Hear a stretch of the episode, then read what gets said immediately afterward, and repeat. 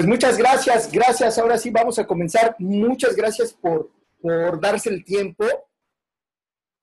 Eh, siempre será motivo de, agradecer el que, el que se tomen el tiempo y, que podamos compartir, que podamos compartir un, poco eh, de material, de ideas y de, experiencia que tenemos en, en algunos temas particularmente, fíjense que particularmente eh, en, mi proceso eh, profesional o en mi vida profesional, me ha tocado acompañar a muchas personas en la experiencia de, la separación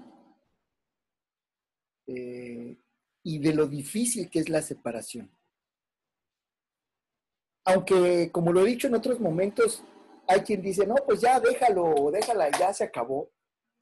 Eh, para, para otros, en ciertos momentos es bien difícil.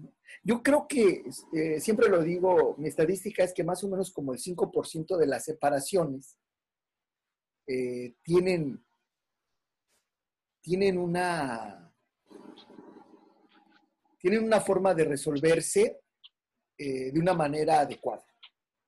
Cuando no, empieza la pelea, cuando no, empieza la, la, eh, agarrarse hijazos, a pelearse por el carro, por los hijos, por, por la casa, por el cepillo de dientes, por lo que sea, pero vamos a pelear. ¿Para qué?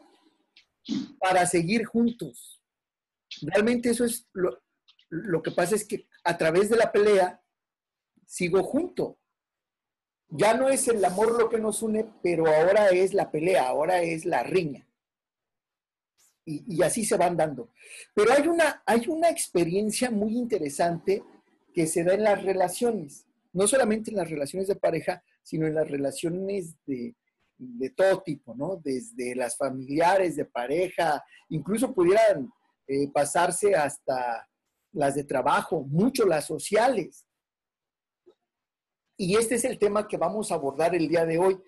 La verdad, la verdad yo creo que es un tema muy importante y es uno de los temas que más problema causan. Que, nosotros lo conocemos en psicología, eh, tiene un nombre técnico, lo vamos a nombrar en un ratito, pero coloquialmente lo conocemos incluso como la ley del hielo. ¿Por qué nos duele tanto que nos apliquen la ley del hielo? ¿Por qué nos duele tanto que, que, me dejen de hablar? ¿Por qué me duele tanto que no me contesten? Y, vamos a ver por qué repercute tan profundamente en nosotros. Entonces, eh, lo mismo de siempre, quien quiera opinar algo, ahí está la, por el, por el de, por el Messenger pueden, pueden comentar y nos la vamos a llevar tranquilos, somos poquitos, entonces podemos incluso eh, compartir más, más ideas para que quede claro. Entonces, miren, ¿por qué? Miren, psicológicamente, psicológicamente nosotros vamos con los, vamos con los amigos, vamos con los conocidos, vamos con los familiares, e incluso algunas propuestas psicológicas apuntan a que nos amemos nosotros, ¿sí? Que nos dicen, ámate a ti, ámate a ti este, más que a nadie.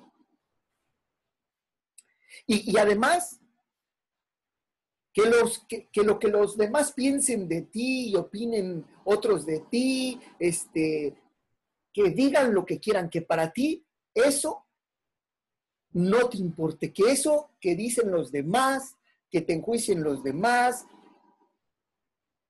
que no tenga ningún valor. ¿Sí? Si ustedes, si ustedes eh, voltean y ven un poco sus relaciones, van a ver que así nosotros lo expresamos. Nosotros expresamos, primero te tienes que amar a ti, olvídate de lo que digan, olvídate de lo que piensen, olvídate de lo que opinen, ámate a ti. En cierto sentido eso no está mal. Lo que yo me he ido encontrando es que en muchas de las ocasiones es más importante lo que los demás piensan de mí que lo que yo pienso de mí mismo. Y eso, pues, lógicamente, este, no, no, pues no es lo adecuado, pero se da. No es lo adecuado, pero así sucede, porque a veces le damos más importancia a lo que los otros opinen de nosotros. ¿Por qué le damos tanta importancia, no? Incluso algunas escuelas iniciáticas del pasado hacen la misma referencia. Y en cierto sentido hay una razón, pero no es tan fácil.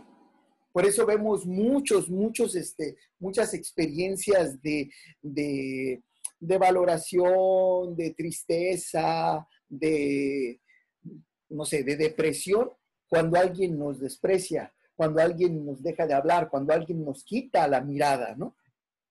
Entonces, ¿por qué nos duele tanto que los demás nos quiten la mirada, que los demás este, nos, nos aparten su atención? Decía uno de mis maestros que los ojos, que los ojos son también unos, unos órganos del tacto, ¿no? Que, que, nosotros también tocamos al otro cuando lo vemos. Y, precisamente vamos a ir entrando como el, que yo te vea o el que tú me veas, también me dice, existes. Quiero contarles primero dos historias para que más o menos nos vayamos poniendo a tono. La historia de Juan y la historia de María. Juan, Juan es un hombre al que le gusta resolver eh, los conflictos hablando. Juan es un hombre al que le gusta eh, el que si hay un conflicto se pueda resolver hablando. Incluso si es necesaria la discusión, está dispuesto a ella. Está, está dispuesto a discutir si eso va a mejorar la relación. ¿vale? A él le gusta resolver los problemas hablando y Además, si hay discusión, no le tiene miedo a la discusión. Pero resulta que se relacionó con una mujer que más que hablar o discutir en los conflictos, prefiere irse y prefiere cerrar todas las vías de comunicación. O sea, no hay manera de contactarla, no hay manera de que te conteste, no hay manera de, de hablar con ella. En cuanto empezó la discusión, se levantó, se fue y entonces cierra todas las vías de comunicación durante un tiempo. ¿Cuál tiempo? Pues en el que ella ya esté dispuesta a hablar, en el que ella ya se sienta mejor para hablar. Juan, Juan de repente, eh, cuando conoció a esta mujer, pensó que esto podía mejorar, pensó que, ah, bueno, ella va a entender que que este, eh, la forma de resolver los problemas no es así. Pero resulta que esta forma, a través de la cual ella eh, intenta resolver sus problemas, que es quedándose callada, que es no hablando, que es cerrando todas las vías, que es ignorando, ¿sí? No, no solamente este, no solamente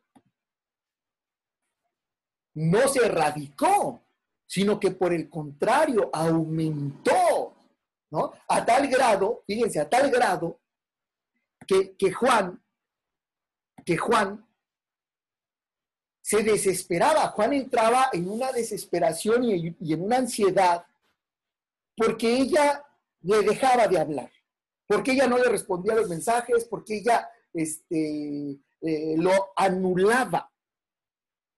¿Sí? Entonces, eh, Juan decía, me pongo muy ansioso, no sé qué hacer. Es más, empieza la pelea, se queda callado y he perdido el control de mí. Es como si la quisiera sacudir y le quisiera sacar una palabra, quisiera que me respondiera las cosas, pero entre más lo intento, más se queda callada. Y entonces yo me desespero, me vuelvo loco, me desquicio. Y nunca me había pasado con nadie. Y yo no entiendo por qué es así. Yo no entiendo por qué ella no resuelve las cosas hablando.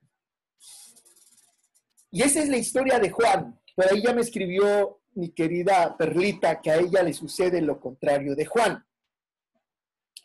Pero fíjense cómo el estado emocional al que entra Juan se debe a una forma de comunicación, porque también es comunicación, que su pareja se mete, que es el silencio, es el no existes, es el te anulo.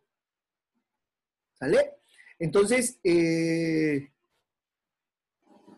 entonces, hay una desesperación, hay una ansiedad, que él dice, he llegado el momento en el que, en el que quiero golpear, ¿no? Quiero golpear porque digo, ¿por qué no hablas, no? Y la otra se voltea, y eso porque se queda, pero de repente se levanta y se va. Y así van a ser dos, tres días que intento hablar con ella y no me va a contestar. Y no sé qué hacer con esto, yo ya me desesperé mucho, yo, este, no sé, me, he desquiciado, dice Juan. Y luego, luego tenemos la historia de María. Fíjense, la historia de María es una historia muy interesante.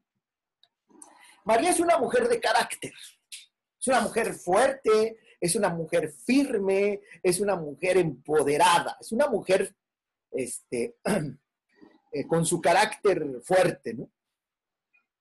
Y ella consideraba ella consideraba que ella era la que llevaba el control, las riendas de la relación. Fíjense, ¿eh? puede pasar en hombre o mujer, pero en este caso María era quien decía cómo se hacían las cosas en la relación, era quien decía por dónde nos vamos a ir en la relación, era quien, quien tomaba la mayoría este, eh, era la que, la que decía cómo, cuándo y cómo. Eh, dicen en mi pueblo, era la que repartía el queso, ¿no? Y entonces se relaciona con una persona que la necesita así. Se relaciona con una persona que necesita que le estén empujando, que le estén animando, que le estén diciendo. Y esto le cae como anillo al dedo a María, porque, porque María se puede, se puede dar el lujo de decir qué, cómo, cuándo, y levantar la voz y, y verse imponente, ¿no? Y entonces María, un día, un domingo, se siente, se siente intranquila, ¿no? Porque, porque su marido se, se subió un día antes a dormir y ella estaba trabajando y entonces ella decía, bueno, este, este canijo ni siquiera fue para decirme, este, ¿qué te parece si, si, si te espero o necesitas algo? Entonces ella estaba indignada, entonces al otro día ya estaba preparándose para, para, la, para la lucha, para la pelea. Y entonces le suelta la primera, ¿no? En cuanto él baja, le dice, oye, este, no has lavado los trastes y te tocaban a ti. Entonces su esposo voltea a ver y se va a la cocina, no responde. Ahí hubo un primer eh, asunto, no respondió a la pelea. Entonces ella se quedó sentadita ahí en su, en su sillón, esperando que el otro regresara. Y el otro jamás regresó. Y entonces, ¿cómo que no regresas? Ella se levanta de su sillón y va a buscarlo. Y lo encuentra el otro ahí, este, tranquilo y le, dice, oye, ¿qué, qué, este, ¿por qué no regresaste? Este, pues porque no, porque se supone que, que me fui a lavar los trastes. Y ella empieza a gritar. Lo que nunca había pasado, él se levanta, agarra una mochila y empieza a echar cosas y, le dice, se terminó la relación, se acabó la relación. Y ella, pues enojada, pues con el enojo se dejó ir, ¿no? Ah, pues haz lo que quieras. Pues él agarra su maleta y se va. Entonces, su pareja da por terminada la relación y a partir de ese momento, a partir de ese momento, no contesta ninguna de las llamadas que ella le hacía. Nada, ni llamadas, ni mensajes, ni nada. Entonces ella empieza a apretar más, ¿no? Entonces le manda mensajes y le dice, ok, si vamos a terminar la relación, quiero que me pagues lo que me debes. Y él mut, no dice nada. Él no responde. Pues ella aumenta, aumenta porque se empieza a desquiciar, se empieza a enojar de que él no responde a nada. Y entonces le empieza a pedir cosas que él tiene y cosas que tiene que hacer y él no contesta. Tranquilo. Entonces ella, eh, eh, ella está muy sacada de onda, ¿no? Porque dice, ¿por qué me hace esto? ¿Por qué no me contesta? Imagínense a alguien este, que, que tenía, que tenía el control, y lo pongo entre comillas, de la relación, que lo deje de tener. Pues no, pues es la, es la locura, es la locura porque, porque entonces, ¿qué voy a hacer? ¿Cómo me lo haces a mí?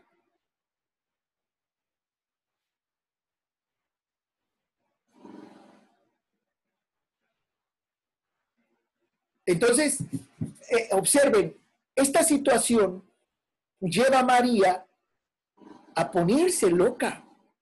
¿Y cómo es posible? Y no me contesta. Y entonces ya pasó del enojo, ya pasó a la frustración, al llanto. ¿Por qué?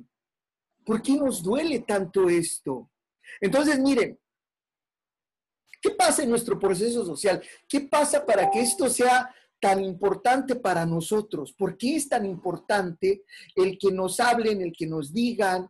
¿Por qué es tan importante el que las personas nos miren? Fernando Sabater, en uno de sus libros, tiene una idea que a mí me gustó mucho. Sabater dice que nosotros nacemos dos veces. Sabater dice, nosotros nacemos una vez biológicamente y luego socialmente. Fíjense qué interesante. O sea, yo en el parto nazco de mi madre biológicamente, pero después él, dice, cuando nos presentan con la familia, ¿sí? Cuando nos presentan con la familia, es entonces cuando nazco socialmente, es cuando me dicen, ah, mira, él es Pablo, él se va a llamar Pablo, es el hijo primero de, de, Ofelia, y entonces ya me presentan en ese clan, ¿sí? Y en ese clan yo voy a empezar a aprender, voy a empezar a, a aprender ciertas situaciones, ciertos conceptos, ciertas emociones, ciertas tradiciones que me van a empezar a llevar a un sentimiento. Fíjense, ahí es donde nosotros empezamos a desarrollar la necesidad de ser necesitados. Fíjense esta necesidad que tenemos. Nosotros somos los únicos seres, decía un maestro mío en la universidad, incluso Dios nos necesita a nosotros, ¿no? Para ser Dios. Yo le decía, ah, qué bárbaro, ¿no? Pero nosotros tenemos una necesidad, esa sí la sé, no sé la primera, pero esta sí la sé. Nosotros tenemos la necesidad de ser necesitados. Cuando nuestra pareja, cuando nuestra madre, o cuando nuestro hijo, o cualquier persona en nuestra relación nos ignora, y nos hace sentir que no somos necesitados, o sea, nos hace sentir que no nos necesita, nos sentimos sin valor. Nos sentimos que no, que no hay, que no están las cosas bien. O sea, somos, somos seres que tienen una, una necesidad muy rara, la necesidad de que tú me necesites. Es muy importante que tú me necesites. ¿Para qué? Para yo sentirme, para yo sentir que soy. ¿Sale? Entonces, Abater con esto nos va introduciendo a esta parte de la vida social. ¿No? Hay algunos autores que hablan de la parte social como un, como un mal necesario, porque, porque es en nuestra sociedad, es en nuestra familia, es en nuestro clan, donde empezamos nosotros estas interacciones donde empezamos estos aprendizajes. Fíjense lo que dice eh, eh, este Punset, Edward Punset. Edward Punset, que es un, un, este, un científico eh, que a mí me gusta mucho porque dice las cosas de una manera muy amable, eh, muy digerible. Él dice que en un momento, cuando, cuando el ser humano se levantó, cuando ya no andaba en cuatro, en cuatro, este, eh, en cuatro puntos, en cuatro, en cuatro patas, sino que se levantó y se puso de pie, entonces hubo un cambio en el cuerpo de las mujeres, de las hembras, en su cadera. Y entonces el hijo, eh, eh, el hijo que llevaba en el vientre necesitaba ser expulsado más rápido, porque si se tardaba más, dos, tres años, ¿cómo iba a salir? Era imposible salir. Entonces él dice que por eso es que nosotros, eh, en este proceso del desarrollo del, del ser humano, cuando sucede esto de ponernos de pie, necesitamos ahora el cuidado cuando nacemos. ¿Sale? Porque nacimos prematuros.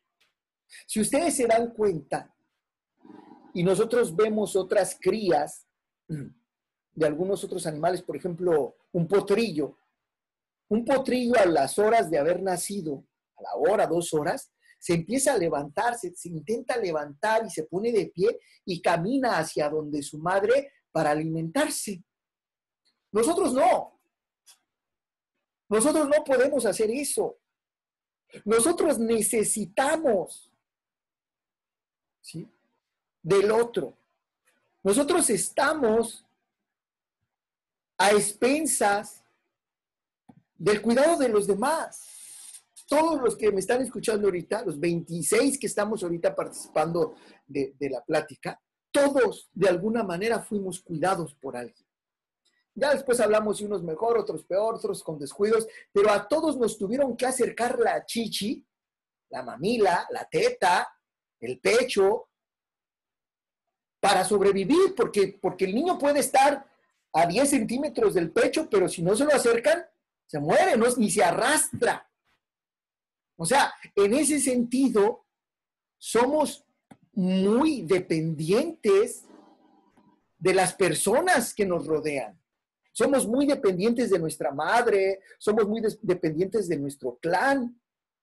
Por eso que dice Edward Punset, o sea, nacemos prematuros, a diferencia que, de lo que les digo, de otras, de otros, este, de, de otros de otros mamíferos o de otros animales, una vez que nacen, se acercan con, mucha facilidad a la madre para conseguir su alimento. Y luego, fíjense qué interesante, ¿eh? Bueno, pero ¿qué tenemos? ¿Qué tenemos cuando nosotros este, somos recibidos? Eh, lo, lo, voy a poner de la manera más ideal, pero aún así, aunque no sea lo más ideal, sucede. ¿Sí? para que entendamos por qué nos cuesta tanto que nos quiten la mirada. Cuando nosotros somos, somos bebés, cuando nosotros somos unos, unos seres así pequeños, nuestra madre nos abraza. Nos abraza y nos pone en su regazo. Y desde ahí sentimos el calorcito. Desde ahí sentimos lo rico de un abrazo. Desde ahí sentimos lo, rico de la contención. Desde ahí me siento, wow, que estoy, que estoy protegido. Luego, nuestra madre nos ve. Nuestra madre con sus ojos nos dice, existes. Nuestra madre nos toca, nos está con su tacto diciendo, wow, ¿no? acuérdense cómo cuando tenemos a un niño en brazos lo tocamos y sentimos su piel y también estamos diciendo, existes. Y nuestra madre se nos acerca y nos huele y también nosotros solemos a nuestra madre. O sea, tenemos una relación, tenemos una relación increíble con nuestra madre, ¿no? Con sus ojos, con su olor, con, sus, con su sabor con sus latidos, nos pone, nos pone en, su, en, su, en su regazo y escuchamos sus latidos. ¿sí? Está ahí su presencia, está ahí su, imagen, su presencia, su olor. Fíjense, eh, yo, yo cuando, cuando nació mi hija, y, entonces me la traía conmigo a mi casa, había noches que ella no dormía bien. Entonces me dice una persona, Pablo, pídele a la mamá que te mande una de sus blusas, una blusa que haya utilizado durante el día, que te la mande. Y se la pones a la niña en la noche cuando vaya a dormir. ¡Wow! ¡Wow! ¡Magia! Tecnología de alto, alto rendimiento. La niña parecía que olía este asunto, esta, este, esta, esta prenda de su madre y se tranquilizaba. Ahora me, tocó estar con una persona que, que murió su abuela. Fíjense cómo sucede hasta en otros, en otros mamíferos, ¿no? Murió su abuela y su abuela tenía una mascota, un perrito. Entonces el perrito cuando muere la abuela de, mi compañera, está ansiosa, está eh, incómoda, está inquieta. Y entonces lo que hacían es que le prestaban la, le, le ponían la bata de la que había sido su compañera, y ahí se acurrucaba. O sea, vean lo importante del tacto, vean lo importante de la vista, vean lo importante de la presencia, vean lo importante de, de la cercanía. Luego entonces, cuando alguien que es importante para nosotros se quita, ¿qué pasa? Hay padres que utilizan la estrategia de, de, la ley del hielo y le dejan de hablar al otro. La ley del hielo ahorita vamos a ver, la voy a escribir, es no me importas, no existes. Pero, pero, chequen desde qué momento de nuestra historia como personas se va dando esta comunión, se va dando esta necesidad de, mi madre, de mi padre o de mis, o de mis, las personas que me cuidan, de su mirada, de su afecto, de su tacto, de su voz. Porque si bien el niño no entiende, perdón, no entiende las palabras, sí escucha los tonos, sí escucha la vibración de la voz. Por eso le canta uno al niño. Entonces, vean qué, qué importante es para nosotros que nos vean, que nos, que nos abracen, que nos apapachen. ¿Y desde cuándo viene eso? ¿Sí? Entonces, ¿Qué pasa cuando alguien nos quita, cuando, alguien nos quita la mirada? ¿Qué pasa cuando alguien nos quita su presencia? ¿Qué pasa cuando alguien nos, nos hace sentir que no somos importantes en su vida? Y lo digo por muchos padres, que ese es uno de los peores castigos que le hacen al hijo. Es peor que, que, regañarlo, que es peor incluso a veces que, que No estoy a favor de la violencia, pero esto es más violento, porque esto, ahorita lo vamos a ver, en el, fondo es decirle al otro, no existes. Entonces, por eso cuando mi pareja, por eso cuando mi madre, por eso cuando, cuando el ser querido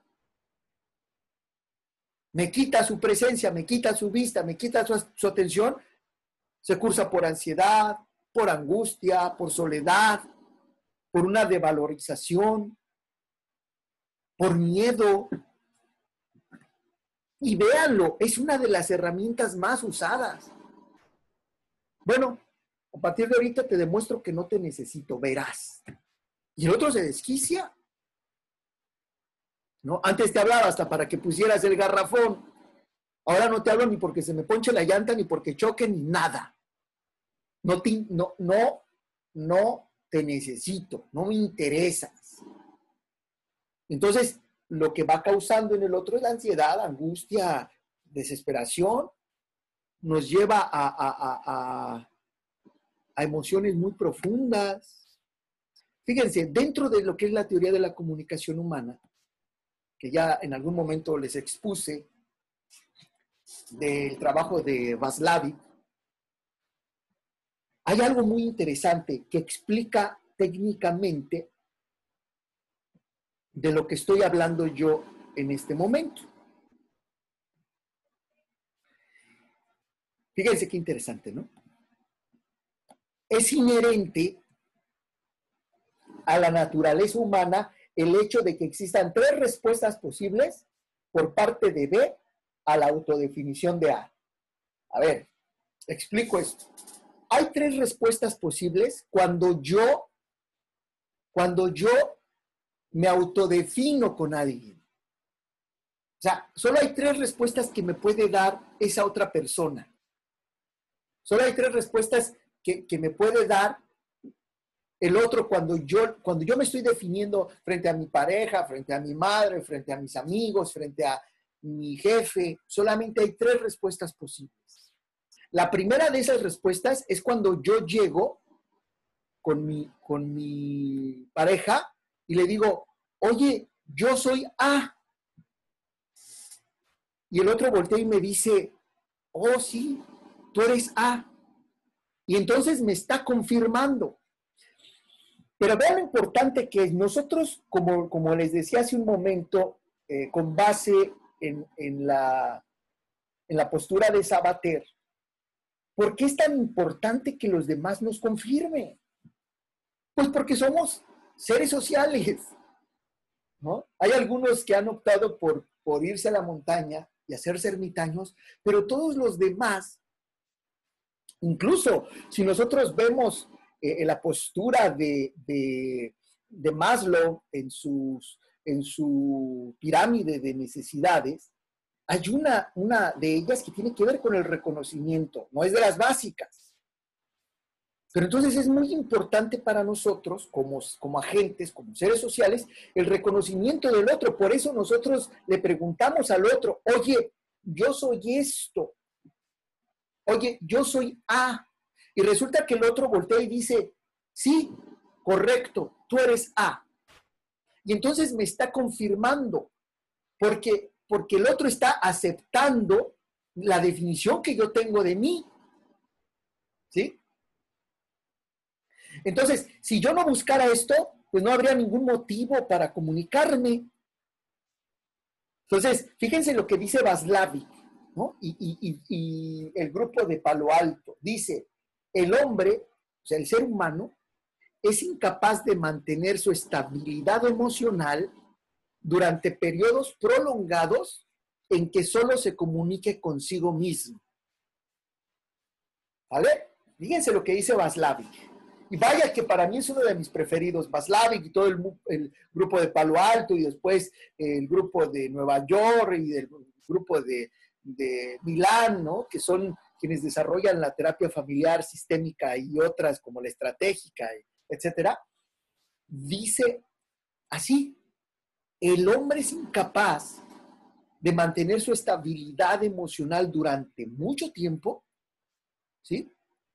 en que solo se comunique consigo mismo. O sea, necesitamos la comunicación con el otro. Ya podemos entender por qué mucho este encierro, ¿no? Este encierro que llevamos ya de más de, yo creo que más de 100 días, ¿no? Que afortunadamente, pues ya algunos tenemos este medio de comunicación, pero si no pudiéramos hablar con nadie, pues llega un momento en que nos hablamos a nosotros mismos y nos contestamos y ya estamos listos para, para que nos, este, eh, nos hospitalicen. Pero para que vean eh, eh, cómo es muy, de repente, muy importante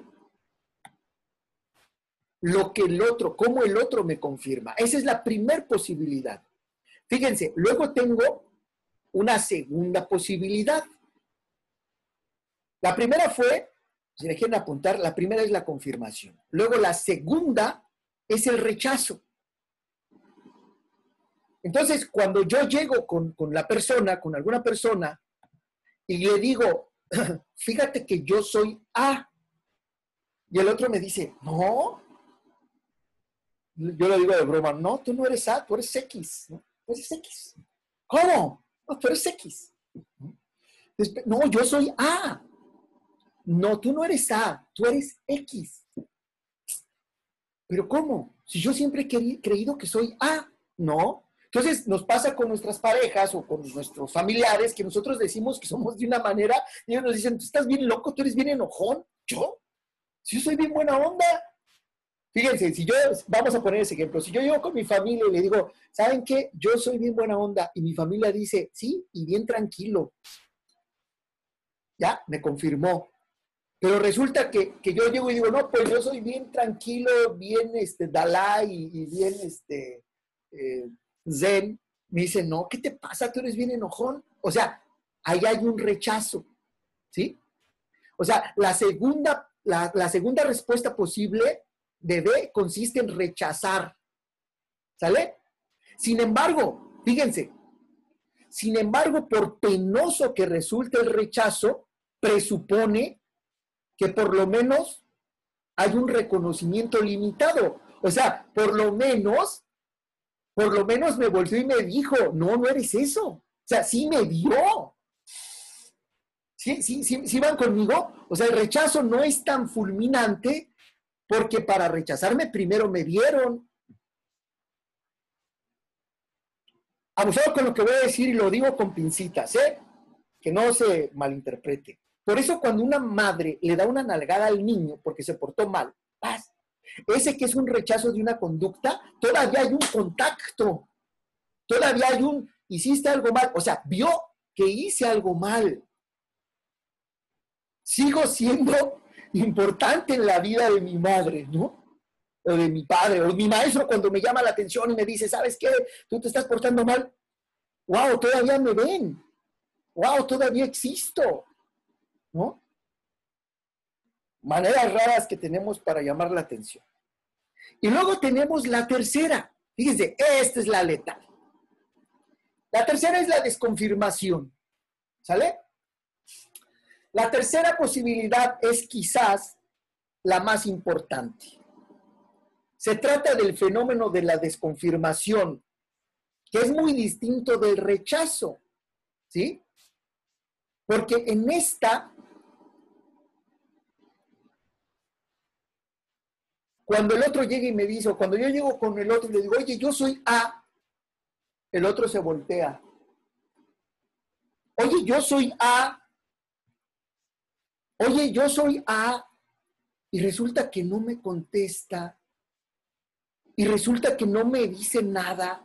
Sí me está diciendo algo, me está diciendo, no eres ni A, ni B, ni nada, no existes. Esta es la ley del hielo. Este es, por lo menos en la B discutimos que no soy A o que sí soy B, lo que sea. En esta es, le hablo y hago de cuenta que le estoy hablando un mesero, ¿no? A veces ha pasado que le hablan al mesero y ese nos desconfirma, ¿no? Ese no te voltea a ver por nada, ¿no? Todos son expertos. Pero hay madres, hay padres, hay parejas que cuando se enojan, en ese momento, Y no solamente no es la palabra, es toda una expresión. Acuérdense que la comunicación tiene una parte este, que es verbal y la otra que no es verbal, y es con todo el cuerpo mostrarte que no existes. No solamente no te respondo, me volteo, hago como que, eh, había un juego por ahí, ¿no? Como de, este, volteas con alguien más y dices, oye, como que hay espíritus aquí que están hablando, ¿no? O sea, hay un rechazo total a la existencia del otro. Y bueno, sigue teniendo su, este, la efectividad por todo lo que ya hablamos. Este, Betty me dice, el visto, el visto es, una de las formas modernas de, de la desconfirmación. Entonces, miren, este, hay un libro, no sé si ustedes lo han leído, se llama El clan del oso cavernario. En el libro del, del clan del oso cavernario hay una parte muy interesante del libro que se sigue dando en algunas comunidades este, eh, en África, donde se aplica, eh, donde se aplica, permítanme, la pena de muerte. Fíjense, les explico primero cómo se ve en el, en el clan del oso cavernario, ¿no? Es el clan, entonces cuando alguien ha cometido un, una falta para con el clan, el, el morgú, que en este, en este caso es como un, como un sacerdote, como un chamán, ¿no? del clan, eh, le aplica la pena de muerte. Entonces agarra un cráneo y en el cráneo mete una, mete una lanza y dice, a partir de este momento, tú estás muerto para nosotros. Y a partir de ese momento todo el clan deja de verlo. No hablan con él, no le responden, no le hacen caso. Hasta que hasta que, hasta que él muere o ella muere. Eso pasa todavía en algunas comunidades. Eso pasa en algunas comunidades. Este, Anthony de Melo, en uno de sus libros, cita algunas comunidades en África, donde dice, ahí la pena de muerte es decirte, estás desterrado para nosotros. Si nosotros vamos y a nosotros nos dicen eso, nosotros nos reímos y nos vamos, porque no pertenecemos a ese clan. Pero recuerden lo que yo dije, desde dónde venimos. Desde que mamá me tiene en el pecho, desde que me hacen, este, soy importante. Después por eso a veces los castigos no necesitan ser ni siquiera penales, morales basta. Viene un castigo, viene un castigo social viene un castigo este, que es fuerte, que es social, y con eso a veces basta para que las personas este, eh, se, sientan mal. Entonces, esta es una, una muerte social. No sé si a ustedes les tocó. A mí sí me tocó que me la aplicaran y también la tuve que aplicar alguna vez. Pero en la secundaria teníamos eso, ¿no? Pues hay que aplicarle la ley del hielo. ¿Qué, era la ley del hielo? Si éramos tres, cuatro del grupo, era, nadie le habla. Y, el otro se sacaba de onda. O sea, yo, yo he atendido todavía personas que después de 20 años de eso, es importante en su vida. Dice, es que mis amigas me dejaron de hablar. Ni supe por qué. Y sentí bien gacho, me tuve que cambiar de escuela o tuve que crear otro grupo de amigas. Pero sentía bien gacho porque me volteaban la cara, no me hablaban por todo esto que estamos hablando nosotros de, la dependencia de la que somos este, los importantes, ¿no? Ahora vean, ¿qué, hacemos con esto entonces? ¿Qué hacemos con esto? Bueno, miren, hay, algo que es muy importante. Eh, es muy importante entender que nosotros le damos el poder a las cosas. Nosotros le damos el poder a las, a las personas. Ese es mi poder. Pero yo lo pongo en el otro. Fíjense qué interesante. Yo, a veces lo, Es que tiene otras implicaciones, ya, ya me emociono. Mire, vamos a ponerlo a nivel primero químico, antes de pasar a esto que les estoy explicando. Resulta que estos aparatos nos van educando. Algunos dirían, nos van condicionando. Fíjense qué interesante es esto. Estos aparatos nos van educando y nos van condicionando. ¿Qué quiero decir? Si yo empiezo a platicar con alguien que me interesa y me manda un mensaje y suena, suena mi teléfono, y al momento de que yo lo abro, al momento de que yo lo abro, este, leo algo bonito. Leo un, hola, ¿cómo estás? Buenos días. ¡Wow! Y me siento bien. Luego resulta que al rato recibo otro mensajito que dice, saludos. Y me hace sentir bien. Y me hace sentir bonito, suspiro. Y así mi cerebro eh, viene el, el sonido de mi teléfono y ya estoy como los perros de Pablo. Nomás suena la campanita y yo empiezo a salivar. Todavía no veo el teléfono y ya estoy salivando, ya me está latiendo el corazón. Bueno, pero ¿qué pasa cuando ya no recibo el mensaje? ¿Qué pasa cuando el desnaturalizado o desnaturalizada ya no se da el tiempo? Cuando, cuando si ustedes este, lo ven, cuando inician las relaciones, 24/7, como dicen los adolescentes, están ahí mandando mensajes, mandando memes, mandando todo. Y uno se acostumbra, o sea, nuestro cerebro, nuestro, nuestro organismo se acostumbra a eso. Y un día, pum, te lo dejan de dar. Y empiezan todos esto que ya hablamos, la ansiedad, la angustia, la desesperación. ¿Por qué? Porque incluso químicamente yo estoy esperando la descarga de mi adrenalina. Y el otro se le ocurre decir, bye, bueno, ni siquiera decir bye. Fíjense, yo se los pongo ahí este, en la mesa.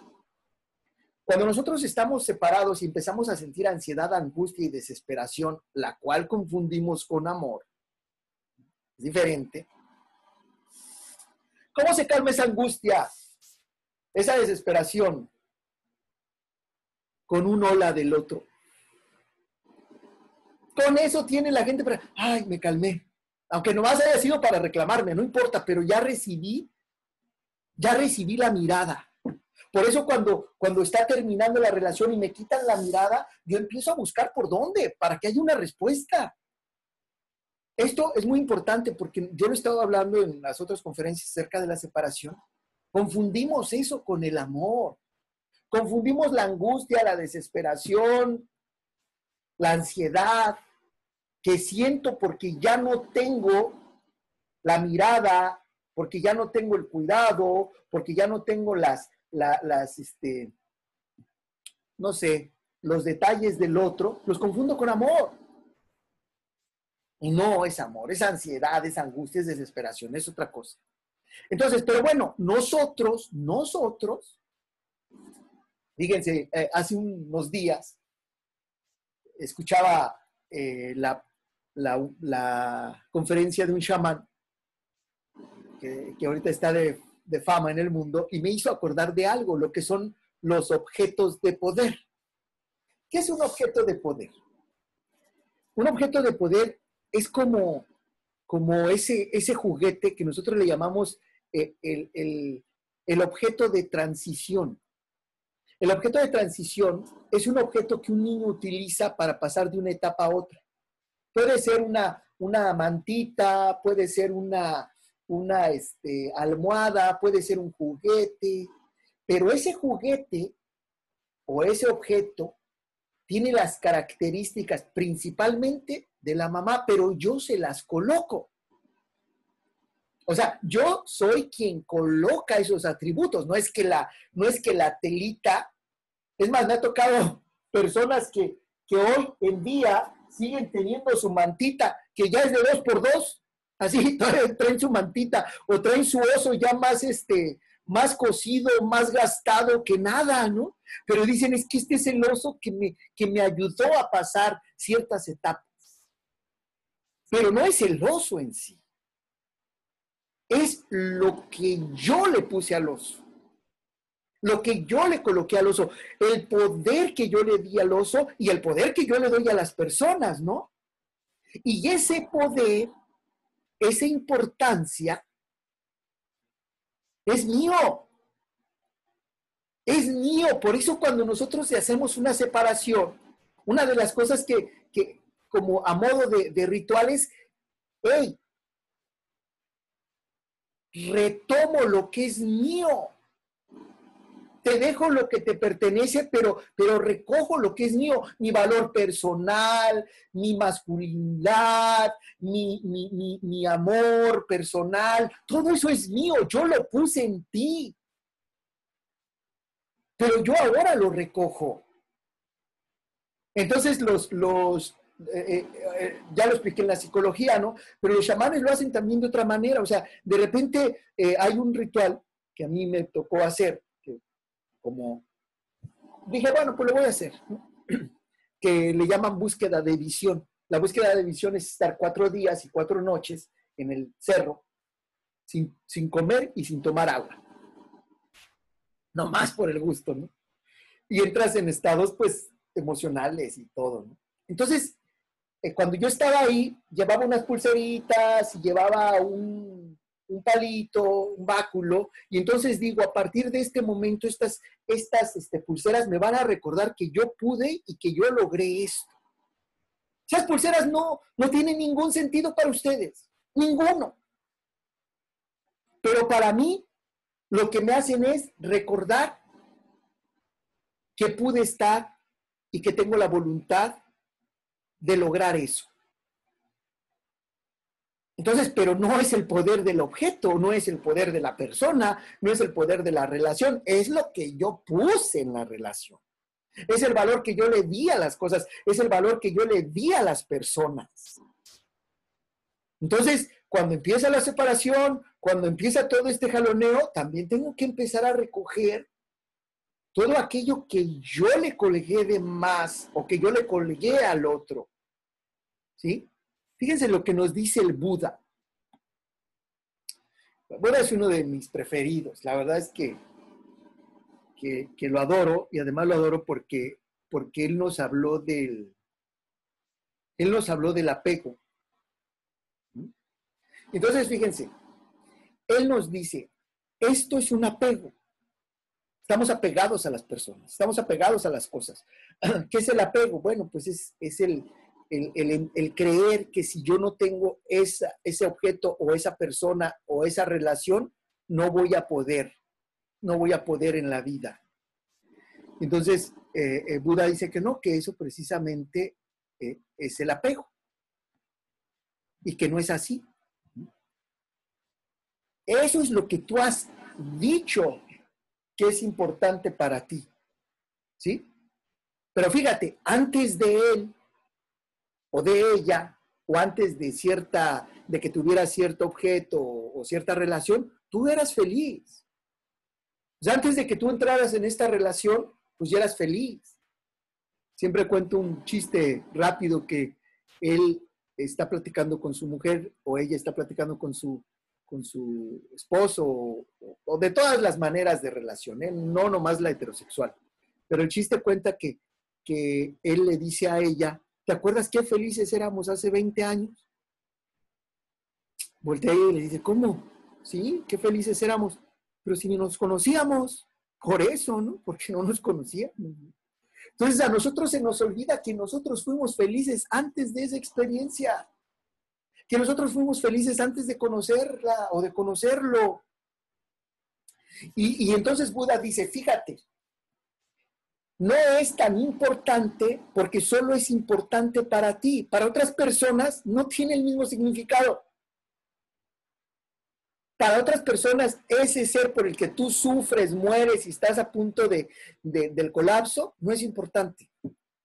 Bueno, a mí me ha tocado este, en algunos momentos pues, acompañar a las personas y entonces que entiendan que ellas son las que le pusieron todos esos atributos a, su pareja, ¿no?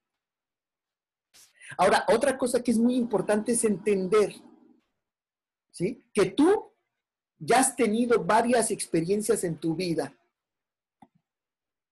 Tú ya has tenido varias experiencias en tu vida antes que sentiste morir.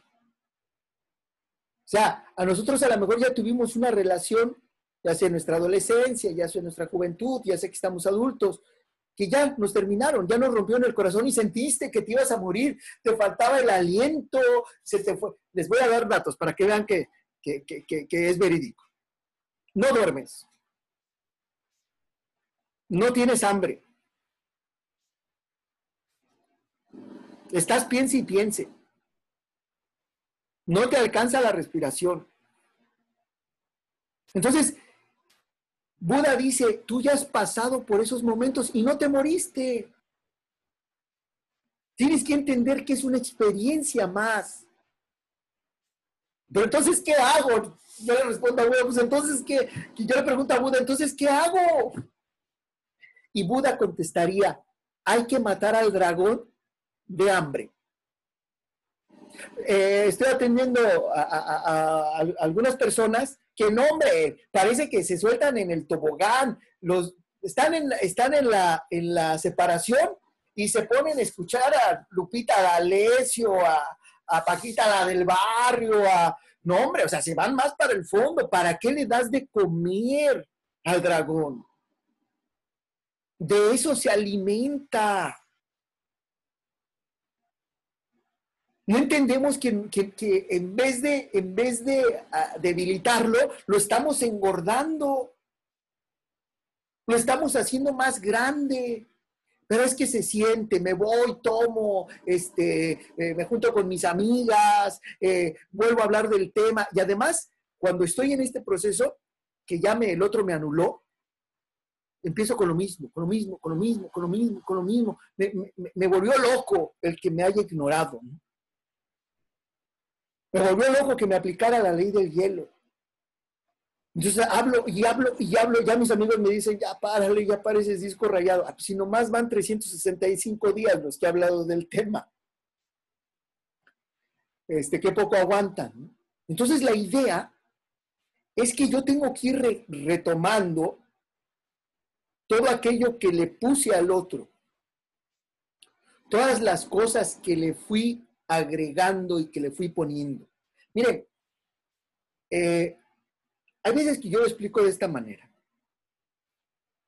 ¿Por qué somos tan dependientes? ¿Cómo lo lograron? O sea, siendo seres tan inteligentes, con un potencial tan grande, ¿por qué cuando nos pasa esto somos tan miserables?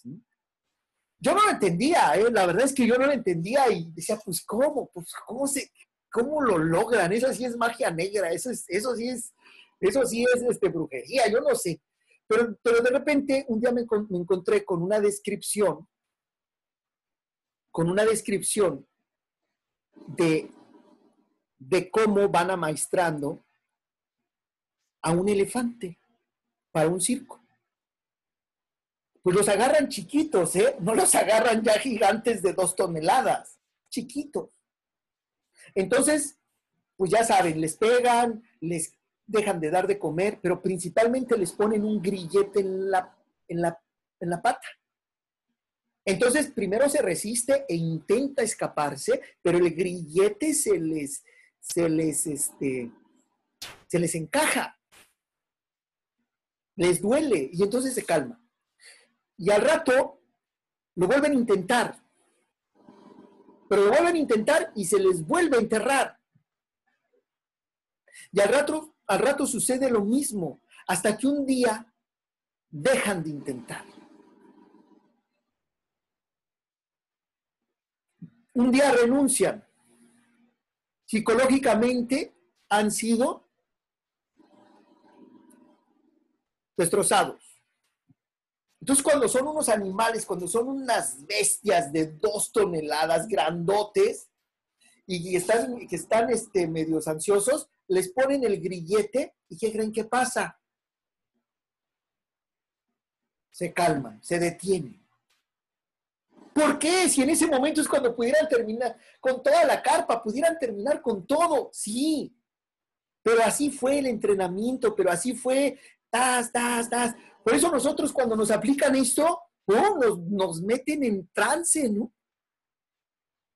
Entonces es muy importante, es muy importante que antes que nada no se lo apliquemos a nuestra pareja, a nuestros hijos.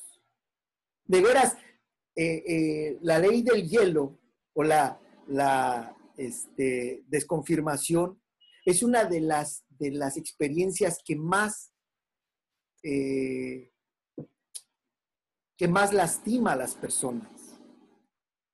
¿Sale? Entonces, yo, les, yo les diría, bueno, darme cuenta si, estoy con alguien que me está aplicando esto, darme cuenta que yo le di los atributos, darme cuenta que yo era feliz antes de estar con él o con ella, este, que es solamente importante para mí, que yo le pongo el atributo de que es extraordinario, que también he tenido durante mi vida este, eh, momentos en los que sentí morir y no fue así, seguí adelante y hay que ir matando al dragón, pero de hambre si nosotros empezamos a, pelear y si nosotros empezamos a discutir y a luchar, el dragón se hace más grande. ¿Sale? Bueno, pues muchas, muchas gracias. Muchas gracias este, por, por, por acompañarme. Gracias por, por hacer de este momento algo que me gusta mucho, compartir con ustedes una hora de trabajo. Por ahí anda mi socio, mi socio, mi compañero, mi colega.